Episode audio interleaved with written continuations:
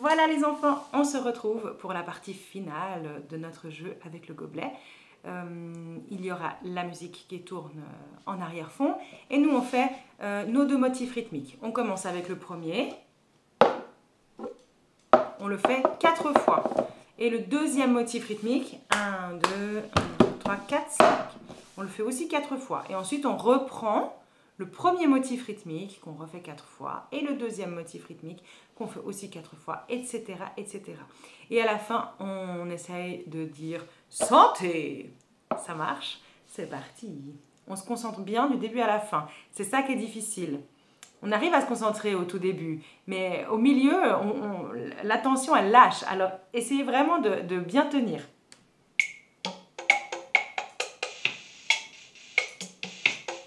Commence comme ça.